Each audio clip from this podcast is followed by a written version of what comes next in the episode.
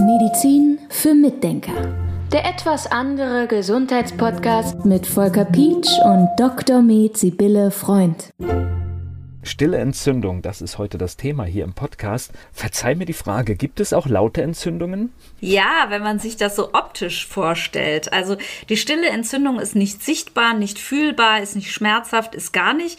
Aber wenn ich jetzt eine Entzündung zum Beispiel am Finger habe, weil ich mich irgendwie verletzt habe, dann ist der Finger rot, das pulsiert vielleicht, wenn man den anfasst, das klopft da drin. Also insofern, wenn man so eine Analogie herstellen will oder so zu irgendwas, fehlen mir gerade die Worte, aber dann ist das schon laut. Also wenn ich das so dann sehe, also ich finde das schon vorstellbar. Also das eine merke ich, spüre genau. ich und das andere nicht. Genau, ja, so ist es. Und das heißt, eine, also Entzündung, das ist, hört sich ja schon nicht gut an und still, das heißt, es passiert irgendein unbemerkter Prozess? Im Verborgenen, genau. Im Verborgenen, okay. Ganz verschwörerisch.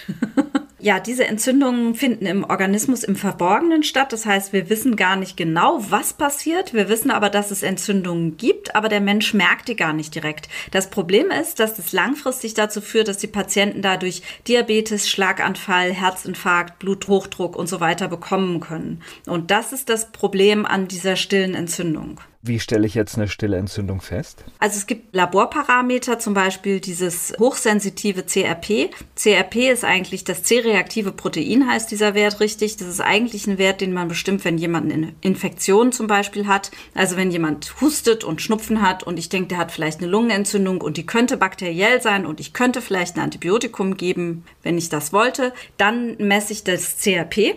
Und bei bakteriellen Infektionen ist es richtig hoch. Also da kann es auf 60, 70, 80 oder 100 gehen oder sowas. Und dann ist definitiv auch, wenn es jemand richtig schlecht geht, ein Antibiotikum gerechtfertigt, ja. Weil man dann weiß, das ist ein bakterieller Infekt. Aber dieses CRP gibt es auch hochsensitiv, also im ganz niedrigen Bereich, im ganz feinen Bereich. Und wenn das erhöht ist, dann kann man davon ausgehen mit noch anderen Parametern, dass es sich um eine stille Entzündung handelt. Die anderen Parameter sind zum Beispiel die BSG, die Blutsenkgeschwindigkeit. Da sieht man, wie schnell die Blutkörperchen absinken und je schneller die sinken, umso stärker deutet das darauf hin, dass es eine Entzündung im Körper gibt. Und dann gibt es noch einen anderen Wert, der heißt Ferritin. Das ist eigentlich der Eisenspeicher. Und da freuen sich manche Leute, wenn dieser Eisenspeicherwert richtig hoch ist, auf 250 oder sowas. Und dann wissen wir allerdings, dass das genauso wie das CRP auch ein sogenanntes akute Phaseprotein ist. Das heißt, es zeigt Entzündungen an. Und in dem Moment ist es dann nicht mehr tätig als Anzeiger für die Eisenreserven, sondern als Anzeiger für eine Entzündung. Und dann gibt es noch zwei Zytokine, Interleukine. Das eine ist IL-6, das andere TNF-Alpha, aber das führt wahrscheinlich zu weit. Das sind auch nochmal Marker für stille Entzündungen.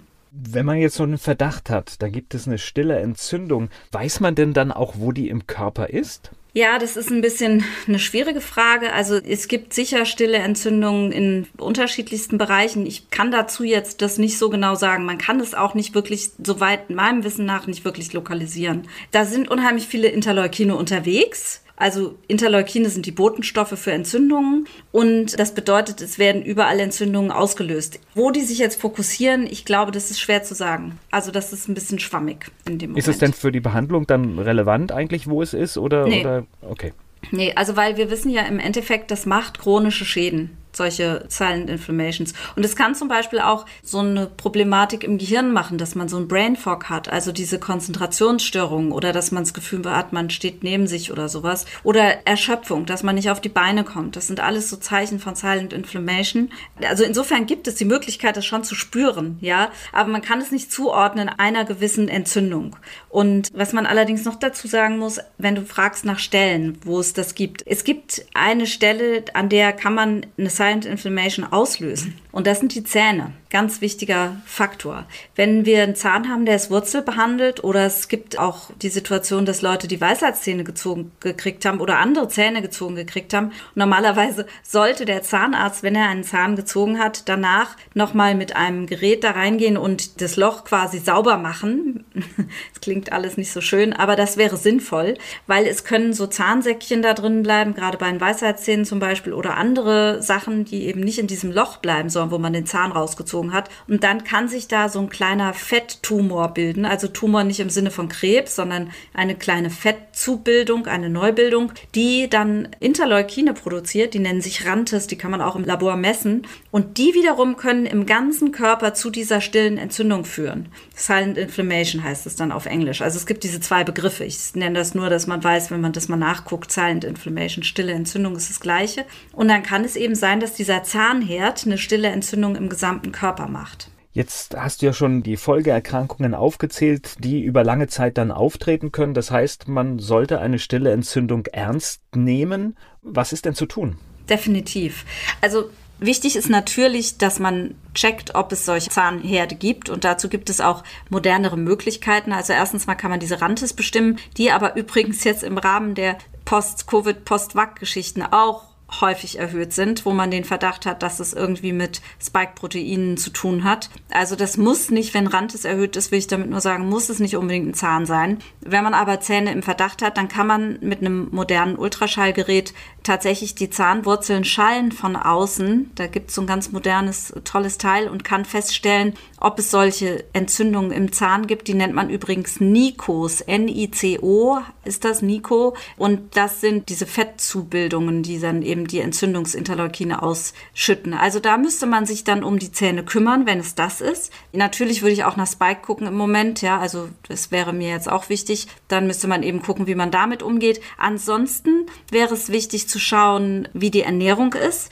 wie natürlich wenig Kohlenhydrate, denn wir wissen ja, Kohlenhydrate triggern das Insulin an, Insulin triggert Entzündung an. Deshalb ist es leider auch so, dass leider viele Übergewichtige dauernd eine Silent Inflammation haben. Das heißt, die müssen sich wirklich um ihr Gewicht kümmern, denn das führt dann eben dazu, dass man langfristig irgendwelche, auch Alzheimer zum Beispiel eher bekommt oder sowas, ja. Und leider, wo Entzündungen sind, ist auch eher Krebs. Das sind so blöde Zusammenhänge, die mag man gar nicht irgendwie ansprechen, aber es ist leider so. Aber was man dagegen tun kann, ist, sich gut ernähren, gut bewegen, und dann natürlich in Einzelfällen auch noch gucken, Stressmanagement übrigens natürlich auch noch wichtig, aufhören zu rauchen, ausreichend schlafen, gut schlafen und dann natürlich gucken im Einzelfall, mit welchen Mikronährstoffen kann man unterstützen. Omega-3-Fettsäuren spielen hier eine wichtige Rolle, Vitamin D spielt eine wichtige Rolle, Vitamin C ist super wichtig, Kurkumin könnte man unter Umständen einsetzen.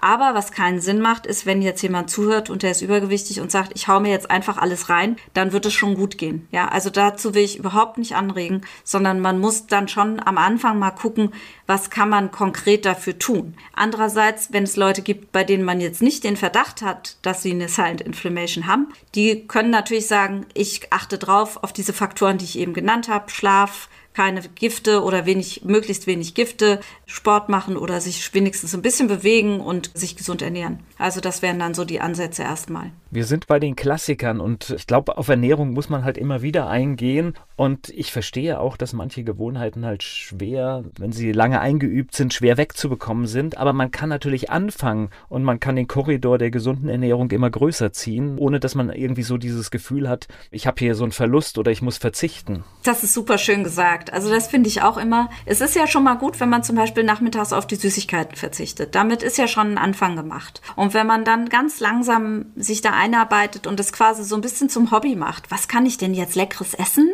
was für mich wirklich gut ist? Was schmeckt mir gut, was gesund ist? Und wenn man sich da auf die Suche begibt und immer mehr tolle Sachen entdeckt, da gibt es wirklich so leckere Sachen, ja. Und dann macht es nämlich auch Spaß. Und dann ist es auch eine interessante Entdeckungsreise. Man müsste mal einen Ernährungskurs machen, ne? Ja, wir sind ja dran. Wir sind ja dran und ich glaube, der wird auch bald schon ziemlich weit sein. Äh, noch eine Frage nochmal zu diesen stillen Entzündungen.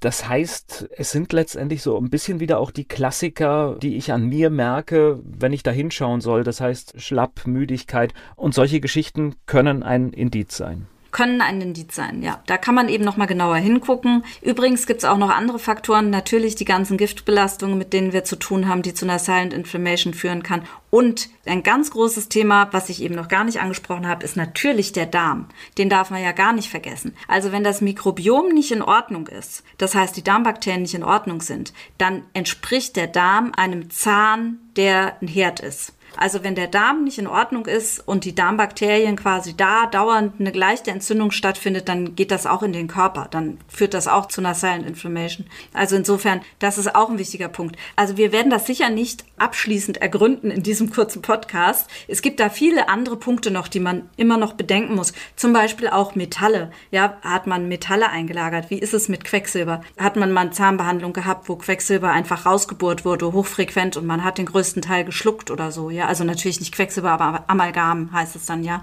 Oder sonst was. Hat man andere Belastungen? Oder hat man eine Viruserkrankung, die man dauernd mit sich rumschleppt? Epstein-Barr zum Beispiel. Oder hat man bakterielle Erkrankungen? Die führen ja alle wieder dazu, dass Entzündungsbotenstoffe ausgeschüttet werden und da kann es immer wieder zu dieser stillen Entzündung kommen. Also gar nicht, dass man jetzt ein, zum Beispiel pfeifersches Drüsenfieber, da hat man dann eben nicht das Problem, dass man eine Halsentzündung hat, sondern man fühlt sich nur schlapp, man kommt nicht auf die Beine, man ist permanent irgendwie krank, man, einem ist vielleicht auch übel. Das ist dann auch eine Silent Inflammation. Das ist eine untersch oder stille Entzündung. Das ist eine unterschwellige Entzündung, die dauernd im Körper stattfindet, die du aber nicht so richtig packen kannst wie ein entzündetes Knie oder so. Naja, und wir haben die Folgen gehört. Das heißt, es lohnt sich halt, sobald man halt meint, da könnte etwas sein, dagegen etwas unternehmen oder dafür ja, etwas und, unternehmen. Und in dem Fall, ich bin ja immer gern dafür, dass Leute selbstständig was machen, aber in dem Fall würde ich wirklich mit einem Behandler darüber sprechen, weil dieses Thema ist ziemlich komplex. Also das ist schwer, das wirklich selber direkt, also richtig bewerten zu können. Und